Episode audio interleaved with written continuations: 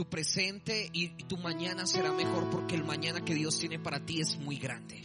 Yo quiero invitarte a que tú puedas disponer tu corazón, a que tú puedas entregar tus cargas delante de Dios, a que tú puedas rendir tu vida por completo a Dios.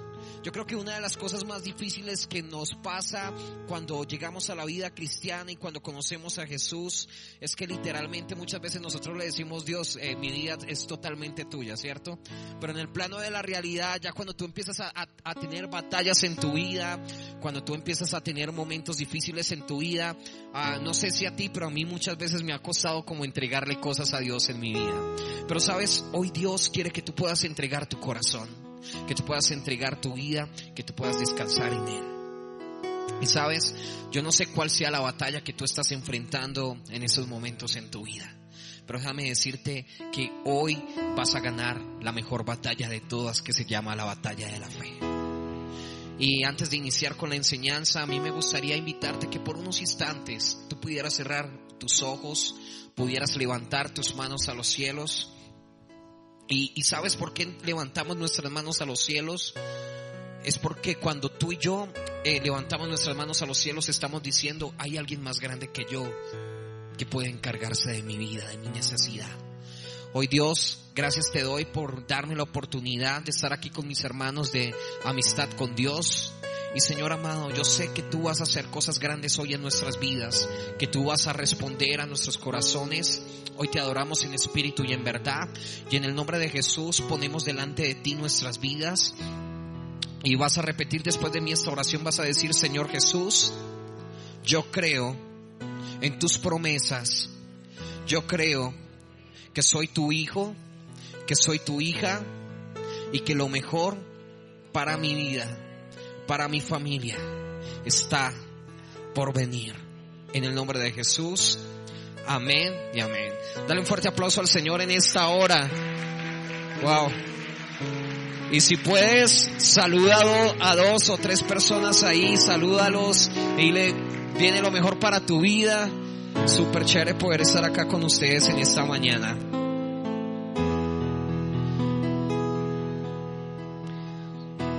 Bueno, ya eh, si puedes, pues, quieres tomar asiento, puedes hacerlo.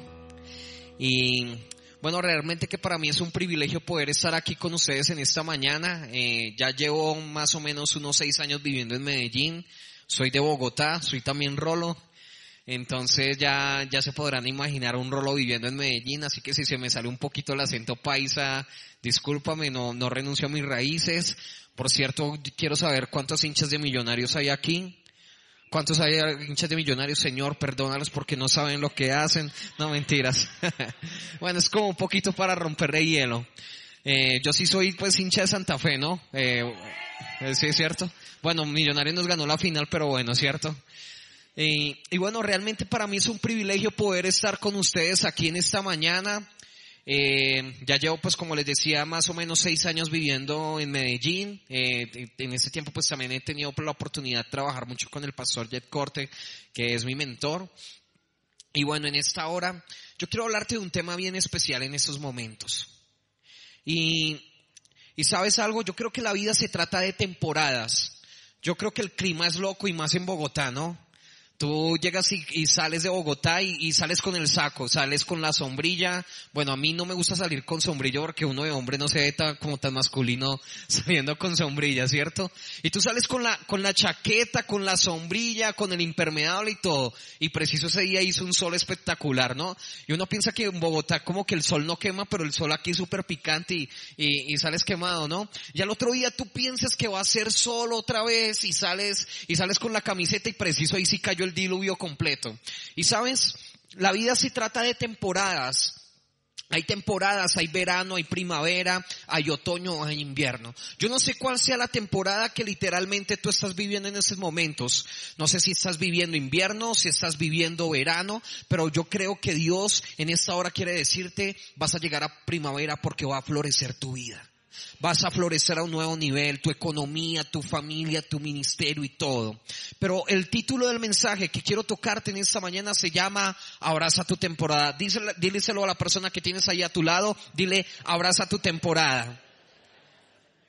Y en la vida, Y en la vida todos vivimos temporadas, momentos buenos, momentos malos, momentos de, de, inestabilidad, momentos de estabilidad, momentos buenos, momentos malos, en tu casa, con tu familia, en tu economía, en la iglesia, en el ministerio. Todo, hay momentos de caos, momentos difíciles. Y yo creo que si hay una palabra que pudiera definir el diario vivir de un bogotano sería caos, ¿no? Tú sales y, sales a las 5 de la mañana y, y, el Transmilenio ya hay miles de filas, ¿no? Me imagino tú que pues no sé si ustedes van al, portal del norte, pero es un caos, ¿cierto? Y a las 6 de la tarde la ciudad es un caos y todo, y es un caos porque estamos en una época donde vivimos con mucho afán, todo es afán, todo es rápido, rápido, rápido, rápido, y tienes que llegar al colegio y tienes que dejar a los niños en el jardín, tienes que dejar a los niños en el colegio, tienes que llegar al trabajo y en el trabajo te piden el informe, en la universidad te piden los trabajos, y todo va con tanta velocidad.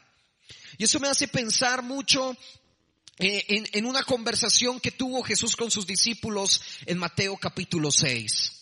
Y Jesús está hablando con sus discípulos y los discípulos le están diciendo a Jesús, enséñanos a orar. Los discípulos se, se, dan cuenta que, que Jesús tiene como algo, algo diferente, un poder realmente sobrenatural, algo que realmente es diferente. Y los discípulos empiezan a, a, identificar algo, que la fuente de, de, de este poder se llama la oración. Y los discípulos le dicen a Jesús, enséñanos a orar. Pero Jesús, antes de responderles esta pregunta a los discípulos, les hace otra pregunta a sus discípulos y les dice, ¿en dónde está tu tesoro? Y yo te preguntaría en esta hora, ¿en dónde está tu tesoro? Y para eso quiero que me acompañes a Mateo capítulo 6 y vamos a ir en el verso 19 en adelante.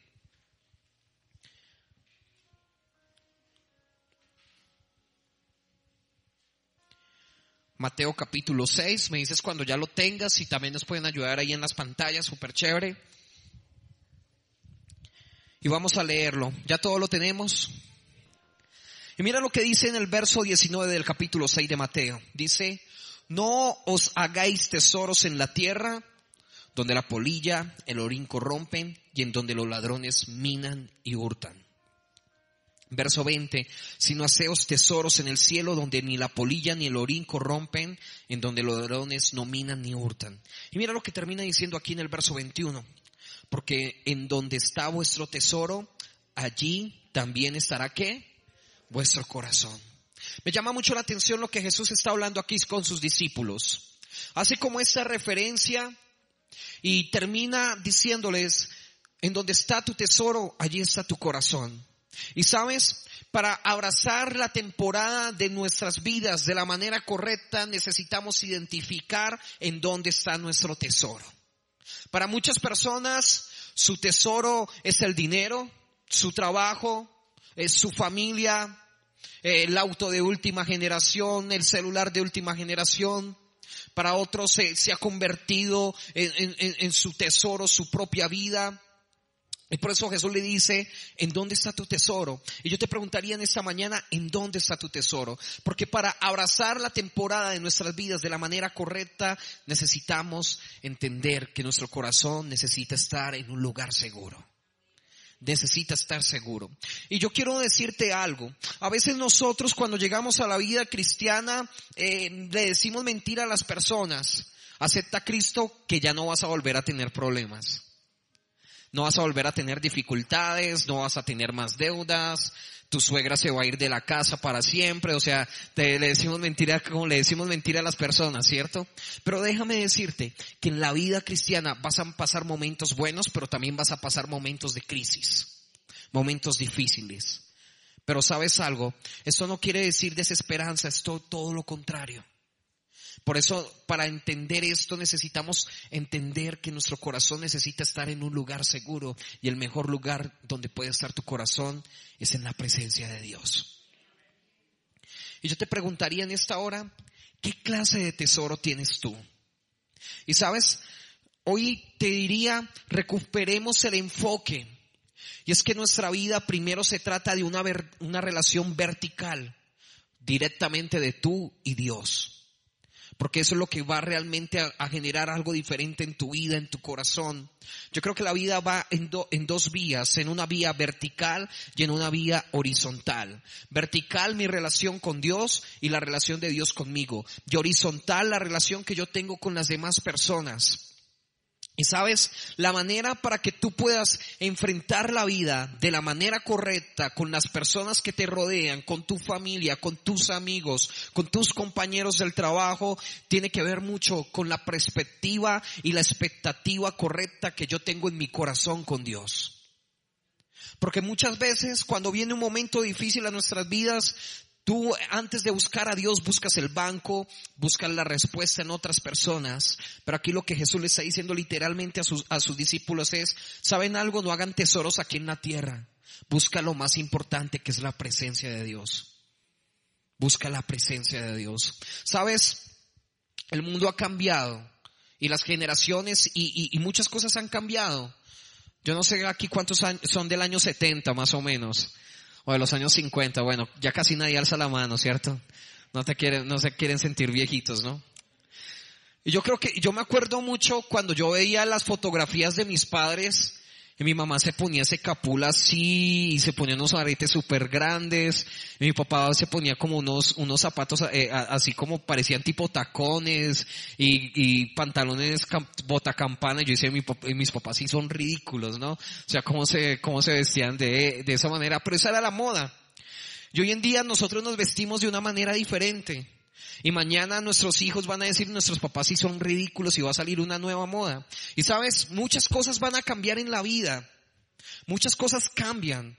Pero sabes, la esencia de Dios sigue siendo la misma. El corazón de Dios sigue siendo el mismo. Pueden pasar los años, puede ponerse una tendencia de moda, otra cosa de moda, pero la esencia de Dios sigue siendo la misma. Y el deseo de Dios es que tú y yo como hijos de Él tengamos nuestro corazón en un lugar seguro, que es la presencia de Dios. Muchas cosas van a cambiar. Quizás el tipo de música que cantamos en la iglesia va a cambiar. Quizás la manera de vestir va a cambiar. Pero la santidad nunca va a cambiar.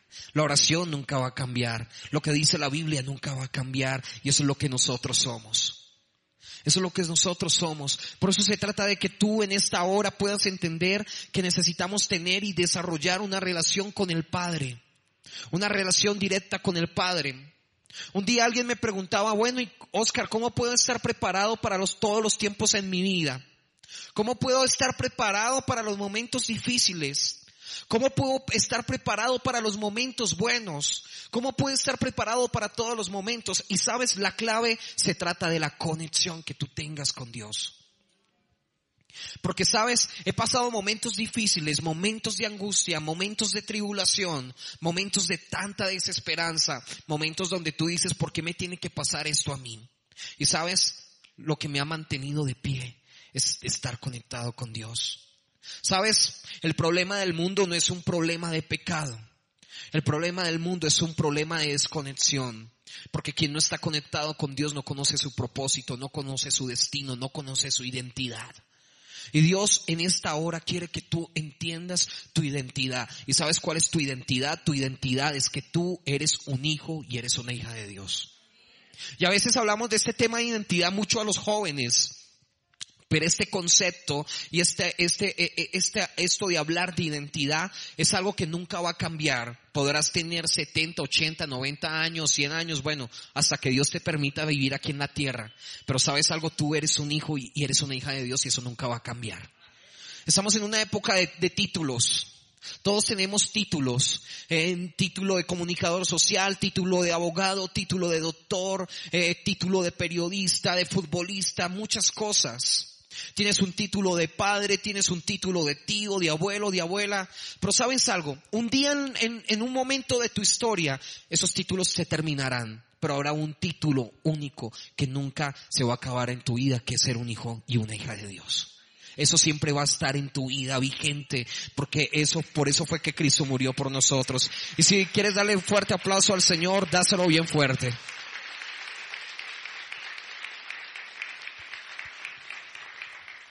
¿Sabes algo? Hoy Dios quiere que tú te conectes con Él de una manera real, genuina. Hoy Dios quiere que tú vuelvas nuevamente a tu esencia. Porque para entender esto nosotros necesitamos saber que Dios es todo en nuestras vidas. Que todo es Dios en nuestras vidas. ¿Sabes? Dios entregó a la humanidad por amor lo más grande, lo mejor que tenía, que era su Hijo. Como nosotros no vamos a entregarle nuestro corazón a Jesús. Dios no quiere que tú no, no seas bendecido. Dios no quiere responder y Dios no quiere que, Dios te hizo tantas promesas y Él las va a cumplir. Pero para cumplirlas, Él primero tiene que trabajar en tu corazón. Y para eso necesitamos entender que necesitamos pasar transiciones y temporadas en nuestras vidas. Porque cada temporada en tu vida solamente es el nivel de que Dios quiere llevarte a algo más grande, algo más profundo. Y todos los días de nuestra vida se trata de entender y conocer el corazón de Dios. Por eso más adelante en el verso 33 del capítulo 6 dice, mas buscad primeramente el reino de Dios y su justicia, y todas estas cosas os serán añadidas. Y mira lo que dice en el verso 24, en el verso 34 dice, así que no os afanéis el día de mañana por el día de mañana que traerá, que traerá su propio afán. Me llama mucho la atención. Aquí cuántos hemos vivido una vida con afán. Yo creo que todos, ¿cierto? Para todos, para todo tenemos afán. Para todo hay afán. Pero aquí lo que Dios te está diciendo es, deja la ansiedad, deja el afán, busca primeramente mi presencia, que yo me voy a encargar de lo tuyo. Y sabes, en nuestra vida todos tenemos batallas, batallas en la familia, batalla en la economía, batalla en el plano emocional, batalla en el plano profesional. Pero el Señor te está diciendo, mira, hay una batalla única que tú no te puedes dar el lujo de perder y es la batalla de la fe. Porque cuando literalmente tú te enfrentas a todas las batallas de tu vida, pero ganas la batalla de la fe, literalmente Dios va a pelear todas las otras batallas por ti y las va a ganar por ti.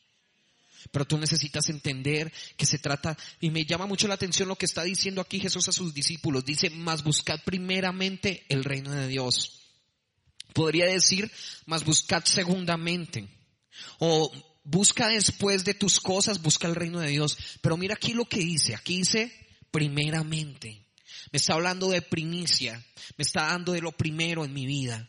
Y sabes lo que tú primero tienes que buscar en tu vida para hallar la verdadera plenitud se llama la presencia de Dios, buscar el reino de los cielos en tu vida. Sabes, no se trata de que tú tienes que buscar a Dios en segundo lugar, en tercer lugar, en cuarto lugar, no. Se trata que Dios tiene que ser lo, lo, más importante en nuestras vidas. Aquí lo que Jesús le está diciendo literalmente a sus discípulos, si ustedes quieren el enfoque correcto, si ustedes quieren la realidad en su vida, si ustedes quieren vivir en un plano diferente, si ustedes quieren conocer verdaderamente el corazón de Dios, busquen primeramente a Dios. Busque primeramente su corazón, busque primeramente su reino, busque primeramente su voluntad. Y Dios se encargará de hacer como Él quiere hacer en tu vida. ¿Cuántos tenemos sueños y planes en nuestras vidas y desafíos? Todos, ¿cierto? Pues déjame decirte que cuando tú te enfocas en lo que Dios quiere hacer en tu vida, Él va a hacer cosas aún más grandes de las que tú te imaginas, aún más grandes de las que tú sueñas. En mi vida yo nunca me imaginé ser un predicador o, dedicarme al ministerio. Mi vida iba por una dirección muy contraria. O sea, mi vida era totalmente diferente. Pero un día Dios tocó mi corazón, tocó mi vida y cambió mis planes. Y hoy en día me doy cuenta que tomé la mejor decisión que fue seguir a Jesús. No me arrepiento.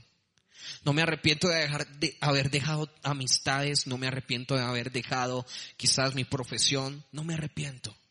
Porque creo que lo que estoy haciendo aún es más grande que lo que yo había soñado en un momento en mi vida. Y yo quiero decirte que aún de lo que tú has soñado para tu familia, que lo que tú has soñado para tus hijos, que lo que tú estás soñando para tus padres, que lo que tú estás soñando para tu vida es pequeño comparado con lo que Dios tiene para ti. Pero la clave es, es buscar primeramente el reino de Dios. Hay una trampa que es bien peligrosa y silenciosa para nosotros los cristianos y se llama la desconexión. ¿Cuántos aquí tienen wifi en su casa? Todos, ¿cierto? Y yo recuerdo que mi vida era más tranquila cuando mi mamá no tenía WhatsApp. Era como más sencilla, ¿cierto? Y yo recuerdo que mi mamá hace como tres años, ella tenía su, su Nokia, ese del botoncito verde, el botoncito rojo, colgar, eh, contestar. Eso era lo que sabía mi mamá. Y nosotros con mis hermanos le decíamos, eh, mami, te podemos, eh, vamos a abrirte un Facebook. Ay, no, no vayan a abrir eso tan feo y que, y eso, como que, que quien me mandó esas fotos. Y bueno, a mis hermanos y a mí se nos ocurrió comprarle un smartphone. Y bueno, ahorita ya eso es un caos, ¿no? Empiezan a enviarte mensajes y el grupo de las tías empiezan a mandar esas fotos y todo eso. Y todo el tiempo estamos conectados. Pero yo te preguntaría en esta hora, en el wifi de tu corazón, ¿en dónde está Dios? Quizás se apagó el wifi, quizás se acabó los datos. Yo no sé, pero hoy en día nadie puede vivir sin datos y sin wifi, ¿no?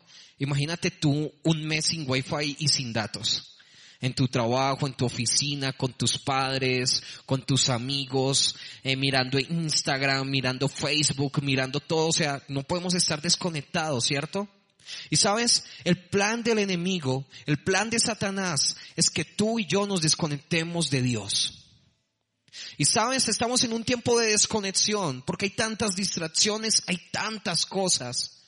Y esa es una trampa silenciosa y peligrosa, porque la desconexión es algo que tú no sientes, es algo que va llegando, va llegando, va llegando. Y cuando viene el pecado a nuestras vidas, ¿sabes? Yo quiero decirte que nosotros no pecamos cuando pecamos, cuando cometimos el acto. Cuando tú caíste en pecado es porque se preparó la tierra, porque ya venían dándose tantas cosas y al final caíste. Y sabes, esto se trata de desconexión. El enemigo va a querer desconectarte por medio de las circunstancias, por medio de una enfermedad, por medio de una crisis económica, por medio de un momento difícil. Y sabes, tú estabas orando, leías la Biblia y un día dejaste de orar, un día dejaste de leer la Biblia y pasó un día y pasaron dos y pasó una semana y pasó un mes y cuando menos te diste cuenta, habían pasado tantas cosas. ¿Y sabes por qué no te diste cuenta? Porque la desconexión es una trampa silenciosa y peligrosa. Pero Dios en esta hora te está diciendo, enciende el wifi de tu corazón, deja que yo quiero estar hablando contigo, deja que yo quiero bendecirte, deja que yo quiero hacer cosas grandes en tu vida, pero conéctate, porque quien está conectado con Dios tiene propósito, tiene destino. Quien está conectado con Dios está conectado con el plan original. Y sabes, yo creo que en la vida, hoy nuestra relación con Dios o nuestra oración se ha convertido como en un monólogo. Donde solamente, yo no sé, pero muchas veces cuando nosotros vamos a orar, como que nosotros somos los que hablamos y cuando Dios quiere hablar ya nos vamos, ¿cierto? Como que tú oras, oramos, Señor, dame, dame, dame, dame, y le pides, pides, pides, pides, y bueno, ya se acabó la oración, ¿cierto? En esto que tiene que ver con conexión se necesita entender algo y es que necesitamos escuchar la voz de Dios. Necesitamos entender que Dios tiene cosas grandes para nuestras vidas. Y sabes, hay eh, eh, estamos hablando de abrazar la temporada. Y primero hemos hablado que necesitamos saber en dónde está nuestro corazón. Segundo, hemos hablado de entender que lo primero en nuestras vidas tiene que ser Dios. Lo tercero que hemos hablado es que hay una trampa que es silenciosa y es la desconexión. Y estamos hablando de conectarnos, de escuchar la voz de Dios. ¿Y sabes por qué te estoy hablando de todo esto? Porque las tormentas, las crisis en nuestras vidas llegan cuando no las estamos esperando. ¿O cuántos levantarían sus manos y decir, y decir, no, yo estoy esperando que mañana me enferme. Yo estoy esperando que me echen mañana del trabajo. Yo espero que mañana me pase un accidente. Nadie está esperando eso. Pero si yo te pregunto, ¿quién está esperando que mañana en su cuenta llegues al, al, cajero y te salga que el saldo de tu cuenta es de 15 millones? ¿A cuánto les gustaría encontrarse con esa, con esa sorpresa mañana, cierto? ¿A cuántos les gustaría que mañana llegan de, llegan de Chevrolet y te dicen, mira, eh, no sabemos, pero ah, te regalaron un, un auto nuevo, te, te lo venimos a traer? ¿Cuántos están esperando cosas así? ¿Cuántos están esperando una casa nueva? ¿Cuántos están esperando casarse, cuántos están esperando un hijo. Siempre estamos esperando cosas buenas, pero nunca estamos esperando la crisis. Y sabes, las circunstancias tienen que ver muchos con la crisis, porque las circunstancias son agentes externos. Hay cosas que nosotros controlamos, pero hay otras que tú no controlas. Tú no puedes controlar que un día vino una tormenta y una inundación. Tú no controlas un terremoto. Tú no controlas que venga una crisis a tu empresa y te despidan a ti. Y sabes algo, esto me habla mucho de lo que estaba pasando con los discípulos con Jesús. Imagínate que tú hubieras sido uno de los doce discípulos de Jesús. Qué privilegio, ¿no? Imagínate, o sea, Jesús era el personaje más increíble, era el líder más increíble. O sea, si, si Jesús hubiera venido en este tiempo, imagínate el Instagram de Jesús, imagínate, o sea, Jesús tendría más seguidores que un youtuber, sería más famoso que J Balvin, que Shakira, que Juanes, o sea, Jesús era increíblemente famoso. Imagínate tú estar con el personaje más importante del mundo. Imagínate que tú estás con Cristiano Ronaldo, Messi o Falcao para irnos más en el plano de Colombia, ¿cierto? Imagínate que tú eres y cuando tú cuando llega Jesús todo el mundo se acapara, toda la atención, las noticias, las redes sociales, las fotografías y Jesús haciendo milagros, haciendo señales y me imagino los discípulos se sentían caminando, volando en nubes, se sentían wow, estamos con la persona más importante, estaban súper seguros. Y en el capítulo número 8, Jesús está haciendo tantos milagros, tantas cosas, los discípulos están tan felices, me imagino a Juan, eh, a, Pedro tan contento, y Pedro dice, no, mira, es que quiero invitar a, a, Jesús a mi iglesia. Bueno, espera que yo soy el manager de Jesús, espérame, yo te cuadro la agenda y tantas cosas así, ¿cierto? No, mira, es que yo camino con Jesús, mira, me tomé una selfie con Jesús, estoy caminando con Jesús, no, con Jesús, o sea, imagínate, eso sería algo increíble. Eh, me llama mucho la atención que en Colombia somos el único país que recibimos a la selección Colombia que no ganó, no ganó el mundial y la recibimos como si hubiera sido campeona, ¿cierto? Y la gente se va a las calles y, y o sea, o sea, recibimos a la selección como si fuera sido campeona. Imagínate que Jesús hubiera venido, se bajara el aeropuerto, ¿cómo estaría el aeropuerto de lleno y cómo sería todo? Sería algo idénticamente igual. Y sabes, en el capítulo 8 me llama mucho la atención algo. Y es que Jesús está haciendo, está haciendo milagros, está haciendo señales, los discípulos están contentos. Pero llega un momento donde Jesús le dice a sus discípulos, les dice lo siguiente, le dice, vamos a la barca, vamos a cruzar al otro lado. Vamos a cambiar la palabra barca por algo como más, más actual, ¿no? Y, Jesús se fue con sus discípulos al crucero. Yo no sé si tú has tenido alguna oportunidad en algún momento de ir a un crucero o algo así. Yo no he tenido la oportunidad, esperemos que más adelante tengamos la, oportunidad. Pero un crucero es algo espectacular, hay comida y todo chévere, ¿cierto?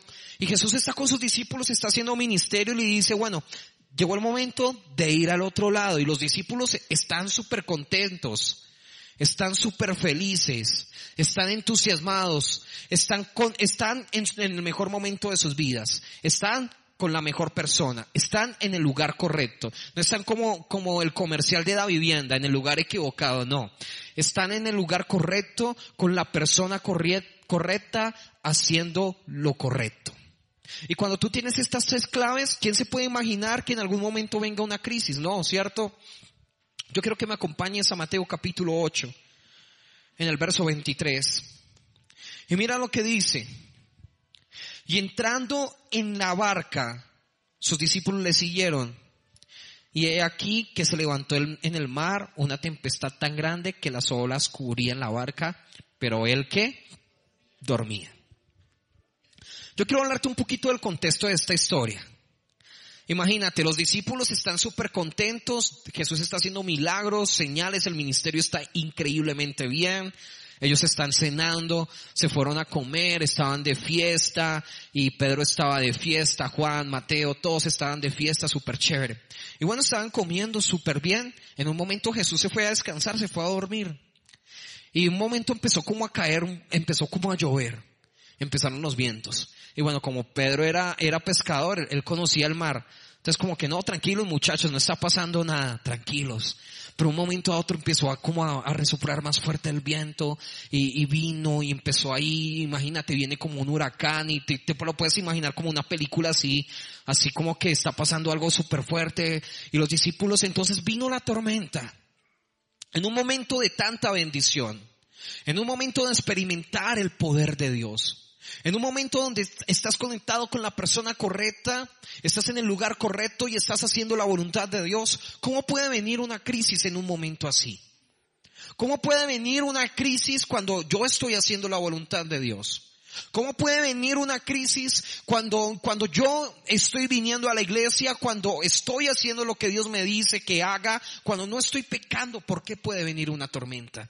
Déjame decirte algo, y es que el hecho de que tú vengas a la iglesia, el hecho de que tú estés sirviendo a Dios, el hecho de que tú estés conectado con el plan y el propósito de Dios, no quiere decir que no vayan a venir tormentas a tu vida. Pueden venir, pero tienen un propósito. Dice que Jesús que dormía. Y me llama mucho la atención lo que versos atrás decía, vamos a cruzar al otro lado. Y los discípulos, yo no sé, pero uno cuando pasa un, momento así, uno entra en caos, ¿no? Pedro se olvidó de Juan, Pedro se, se, olvidó de todo el mundo, Juan se olvidó de todo el mundo, Andrés se olvidó de todo el mundo. Sus discípulos estaban en ese plan, sálvese quien pueda.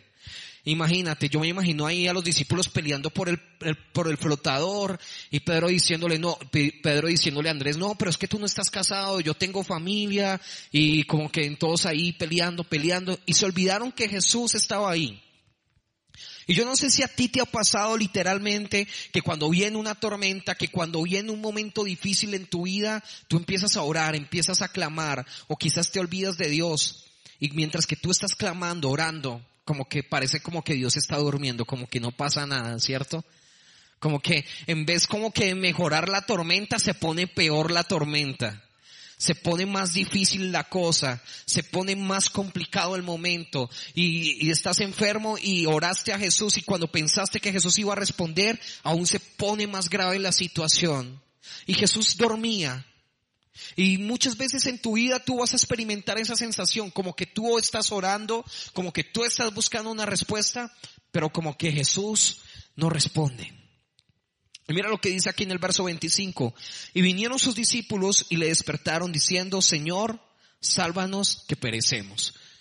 Y yo me imagino a los discípulos corriendo, salve, eh, no, ¿quién nos va a ayudar? En esa época no había un 2-3, no había un helicóptero, no había 911, nadie los iba a ir a rescatar, estaban. Y es algo tremendo porque yo no sé si tú has tenido la oportunidad de estar en una lancha o en un barco en la costa, pero literalmente cuando tú estás en mar abierto, es, es, eh, tú ves al frente ves mar, ves atrás mar, ves al lado mar, ves a todos lados mar. O sea, no hay nada. O sea, imagínate, la, la barca hasta que se rompe y todo, hasta que uno de los discípulos se acordó, ay, de verdad que, de verdad que el maestro está aquí. Y yo me imagino los discípulos corrieron todos a despertar a Jesús.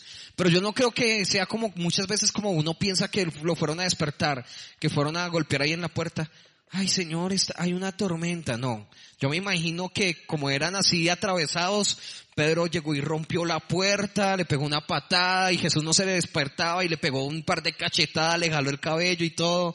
Y, y Jesús se despertó. Y Jesús se despertó en esos momentos. Y él les dijo, ¿por qué teméis hombres de poca fe? Entonces levantándose reprendió los vientos y el mar y se hizo grande bonanza. Pero antes de ir a esto, yo quiero decirte algo. Y es que para nosotros los hijos de Dios van a venir tormentas, sí.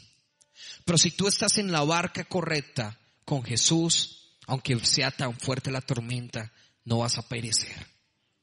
Nunca se va, nunca vas a naufragar.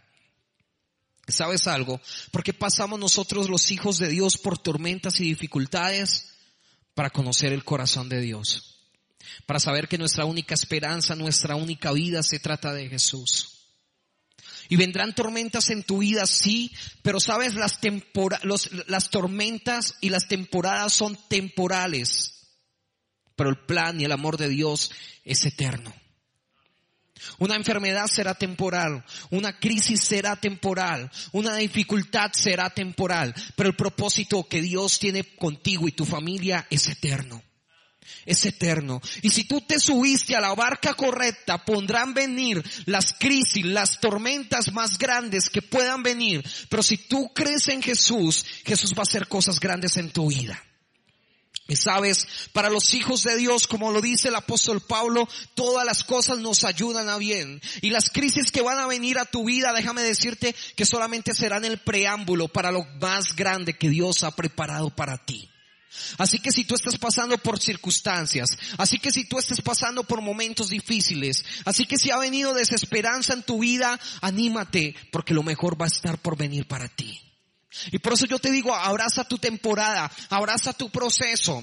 Muchos vemos el éxito detrás de las personas, pero nadie conoce la historia detrás del éxito. Y yo veo que la mayoría de personas que han sido exitosas, que llegan a, ocupar una posición tan grande, que llegan a tener cosas tan grandes, todas están antecedidas de procesos, de tormentas, de dificultades.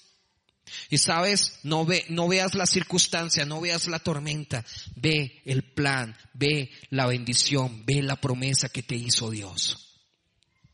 Y sabes algo, aquí Jesús se levantó. Jesús se va a levantar para callar la tormenta.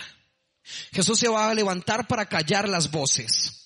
Porque aquí en este escenario habían varias voces. Estaba la voz de la tormenta, estaba la voz de los mares, estaba la voz de los vientos. Y quizás hay tormenta en tu vida, una tormenta que se llama enfermedad. Quizás hay vientos de desesperanza y de temor. Quizás los mares de la muerte se han acercado a ti y a tu familia para decirte para ti no hay salvación. Pero cuando Jesús dice calma, cállese el mar, cállese en los cielos, cállese y cálmese el mar, ¿sabes algo? Van a calmarse los mares, van a calmarse los vientos y la tormenta se va a terminar. Porque más grande que Jesús no hay nadie. Y sabes algo, hay, hay, hay, tormentas, la lluvia puede decirte algo, los vientos pueden decirte cosas, los mares te pueden decir cosas, el enemigo te puede decir cosas, las personas que están a tu alrededor te pueden decir cosas.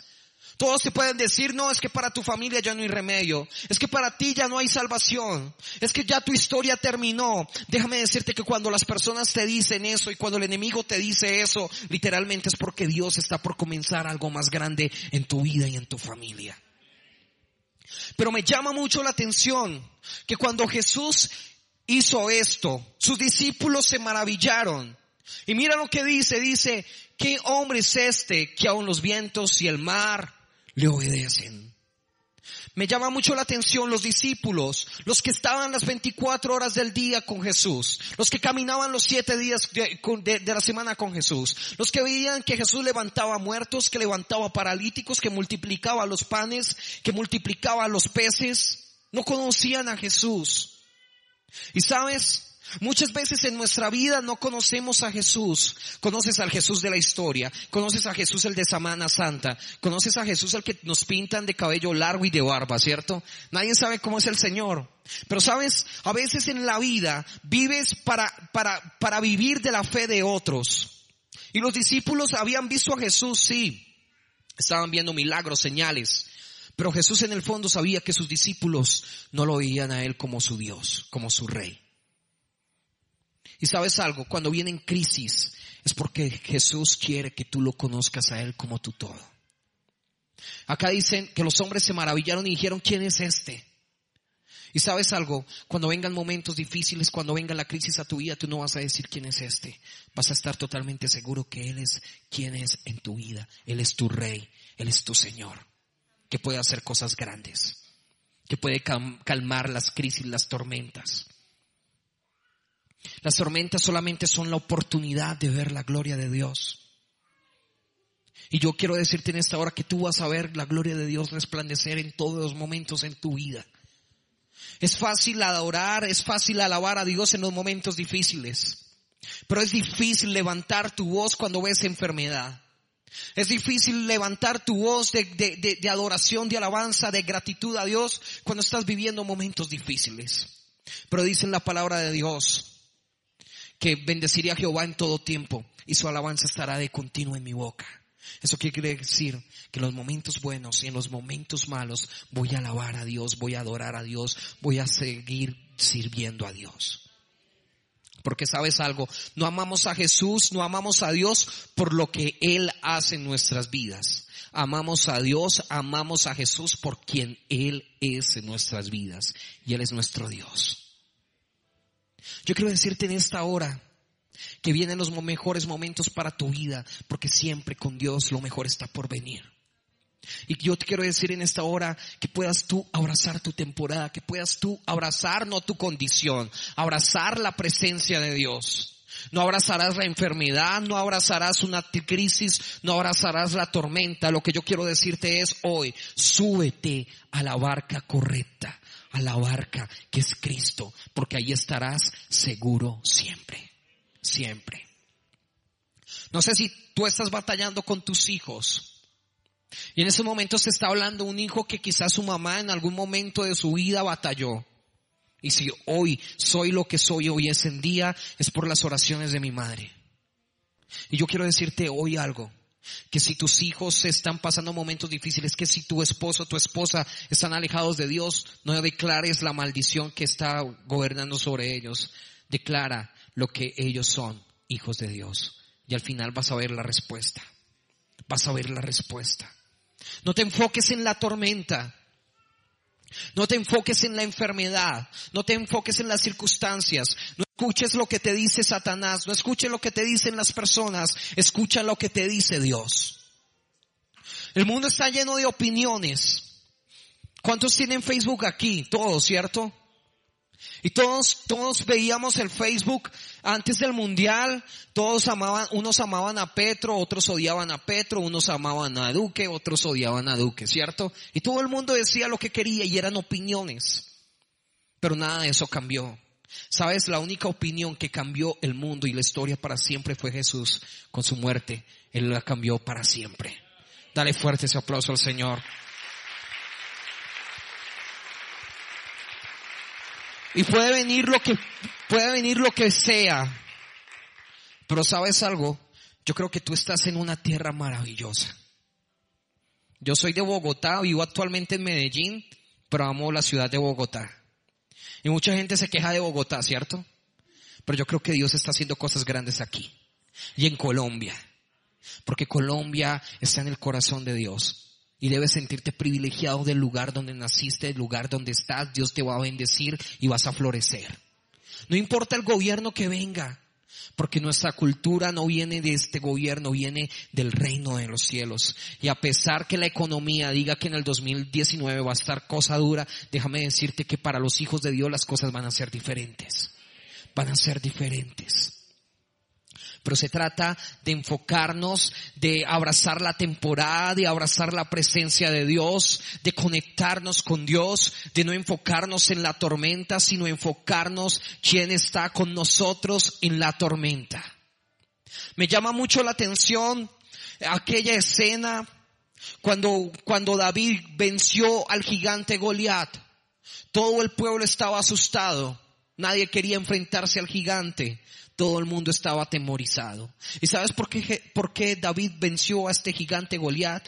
Porque David nunca lo vio como un gigante, porque sabía que el único gigante que estaba con él era Dios quien le daría la victoria.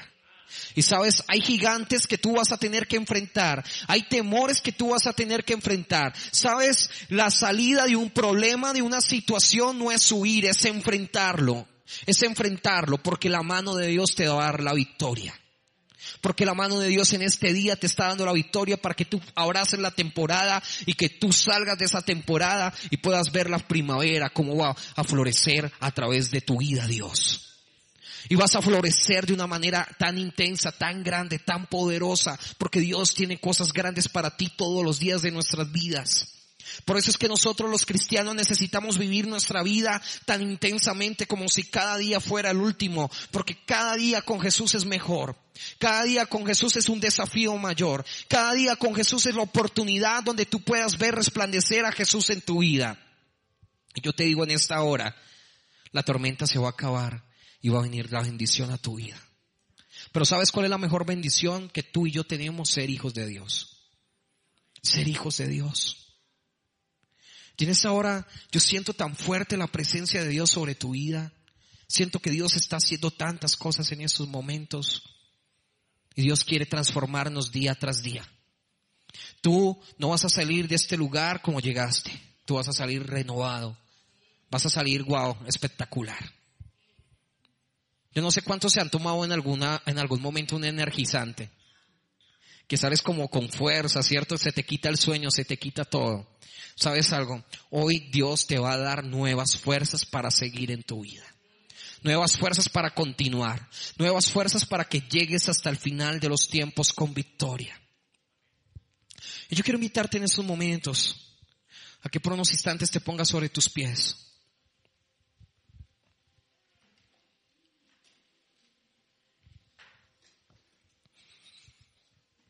Y yo quiero terminar con esto. ¿Sabes algo? Todos fuimos aceptados por Jesús, aceptados por su gracia. Jesús te aceptó a pesar de tu pecado. Jesús te aceptó a pesar de tu pecado, de tu error, de tu incapacidad. Me, aceptó así. Pero sabes algo? La gracia de Dios no se trata de que tú y yo sigamos viviendo como hemos vivido porque la gracia de Dios te califica y me califica. Todos somos aceptados, pero es muy diferente ser aprobado. Y Dios en esta hora quiere aprobar tu vida, quiere aprobar tu corazón, quiere aprobar tu familia.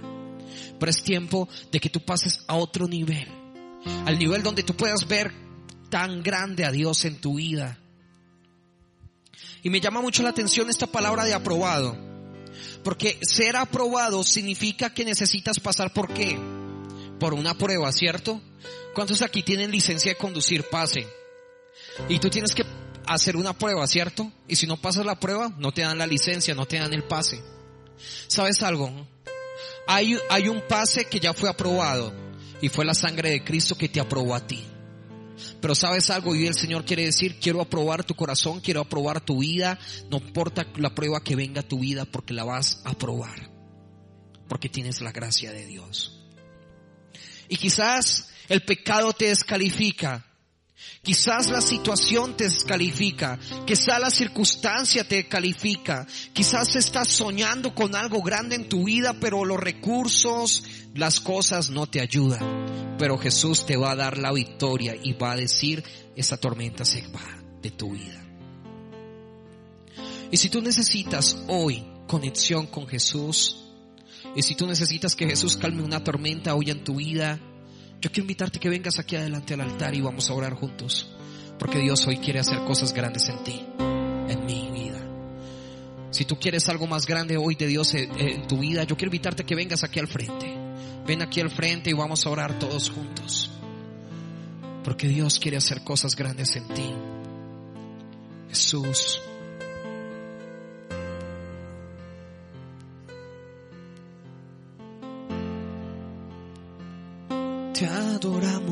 Jesús. Tú eres grande, Señor. Tú eres poderoso. Yo quiero invitarte a que tú levantes tus manos a los cielos y adores a Jesús en esta hora. Porque Jesús quiere hacer algo grande en tu vida en estos momentos. Quiero levantar.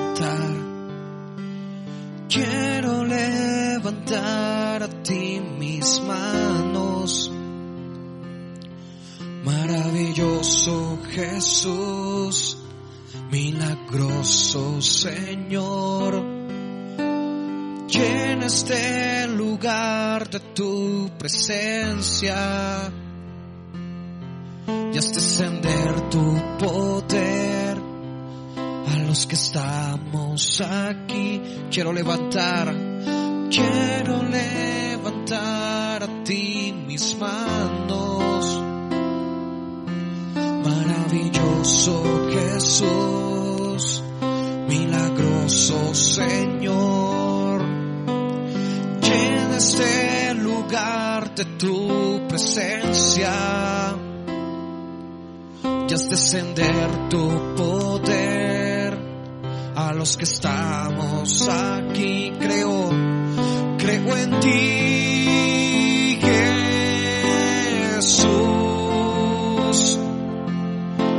de lo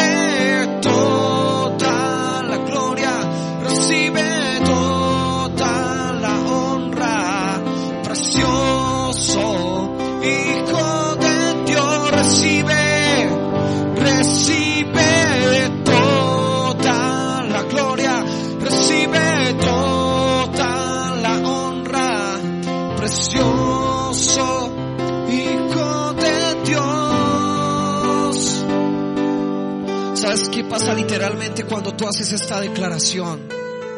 Cuando tú le estás diciendo recibe toda la gloria, le estás dando la gloria en todo momento.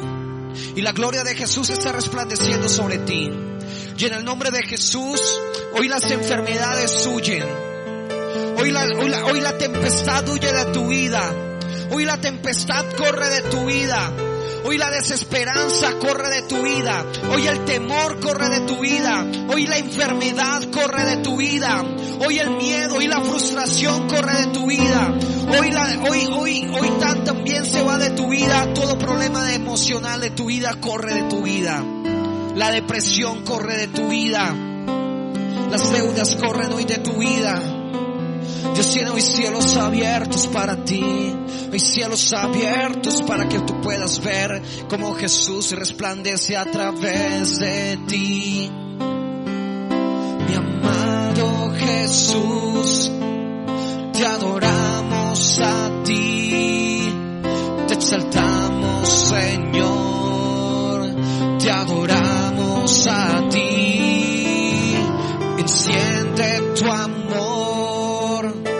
Dios está trayendo respuestas. Siento como Dios trayendo respuestas a muchas personas que están aquí. Y nada, ni nadie te va a dejar el amor de Dios. Nada ni nadie te quita el amor de Dios. Nada ni nadie. Recibe ese fuego, recibe esa presencia. Oh, rechera más. Recibe más, mucho más, mucho más. Recibe más. Recibe más, mucho más. Recibe más, mucho más. Rechera Porque el momento te has sentido batallando sola, pero el Señor te está diciendo no estás sola. Mi Dios está sola. Mi amor, mi gracia, mi presencia está sobre tu vida. Recibe esa unción, esa unción, esa unción, recíbela.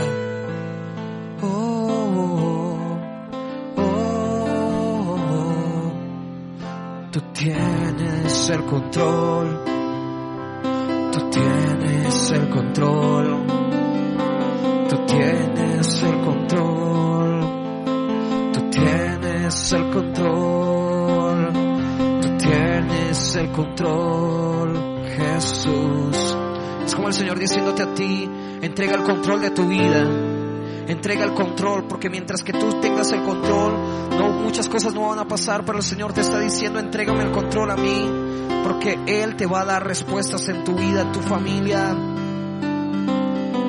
Tú tienes el control. Tú tienes el control.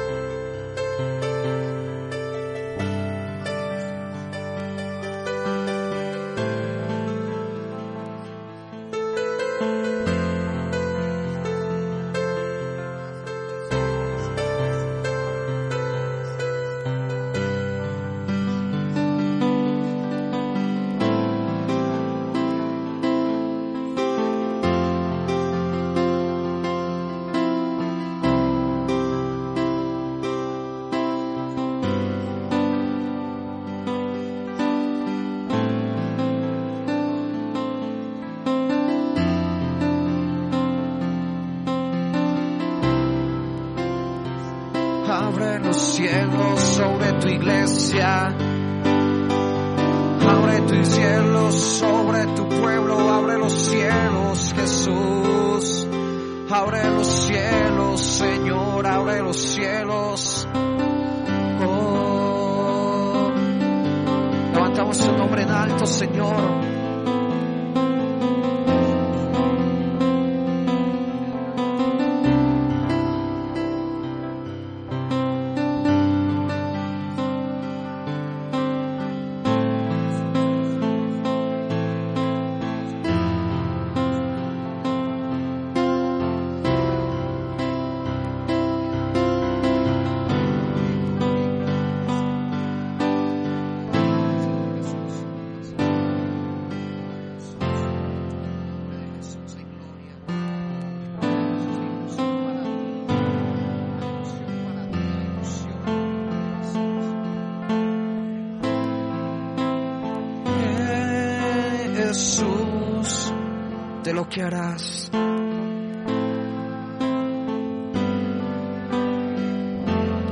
Que levantes tus manos a los cielos por unos instantes y recibas esa unción. Recibas esa unción que el Espíritu Santo está activando para ti en esta hora.